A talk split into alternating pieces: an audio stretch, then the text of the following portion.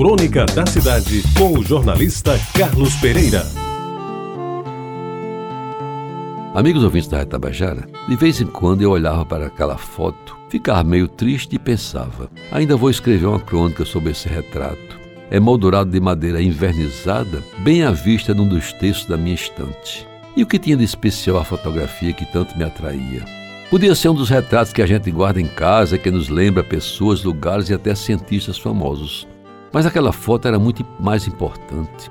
Talvez mais do que a simples reprodução em papel comum, meio desgastado de duas pessoas que me trouxeram a vida e me deram tudo o que eu precisava na idade própria: educação, sustento e lições de vida inesquecíveis e inapagáveis. Os meus pais.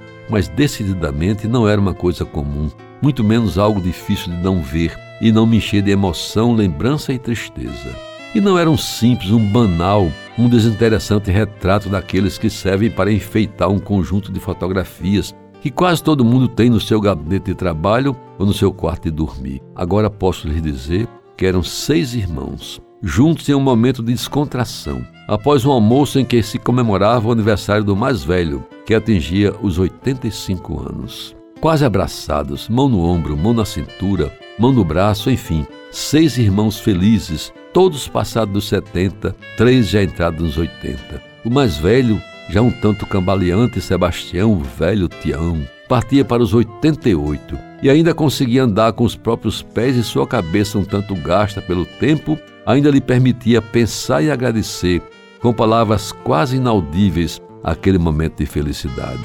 Odete, a segunda em idade, sempre sorridente, de bem com a vida, como sempre foi, segurava-lhe o braço e irradiava simpatia e alegria. Era sem dúvida a mais notável em sorriso e bom humor. Aproveitava daqueles momentos para repetir velhas histórias das travessuras de Tião quando jovem, surpreendido em atitude não tão pragmática pela ciumenta mulher Ivonete, sua companheira de toda a vida. Zé Humberto, mais taciturno, já com 82, tinha repousado em seu ombro a mão do mais novo Zezinho, Zé Ladislau, então com 76. E ao seu lado a sempre professora Lurdinha, Maria de Lourdes, bem jovem para os seus 80 anos bem vividos, dos quais quase 50 dedicados ao magistério.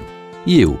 Bem, eu me postava na ponta esquerda da foto, abraçado a Odete que me transmitia de ombro no ombro toda aquela energia positiva que ela espargia onde estivesse. Zezinho era o mais novo e o mais alto, quase 1,80m, de altura, bonitão, de camisa polo de marca, um admirável óculos Ray-Ban inseparável, namorador e ciente de que era o mais bonito do lugar. Agora, quando eu já cheguei aos 83 anos, vejo aquela foto e fico triste ao ver que todos eles se foram, alguns me dando adeus, outros quase em silêncio. Mas ao tempo em que agradeço a Deus por continuar vivo e pensando com a minha cabeça e andando com meus próprios pés, fico a me indagar. Deus, por que somente eu resto daquela foto? Por que Deus me poupou depois de tantas cirurgias a que já me submeti? Apendicite agudo, próstata, arritmia cardíaca, hérnias, e me mantém vivo e os levou todos antes de mim.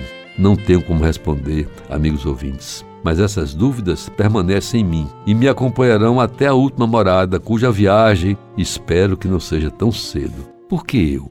Você ouviu Crônica da Cidade com o jornalista Carlos Pereira.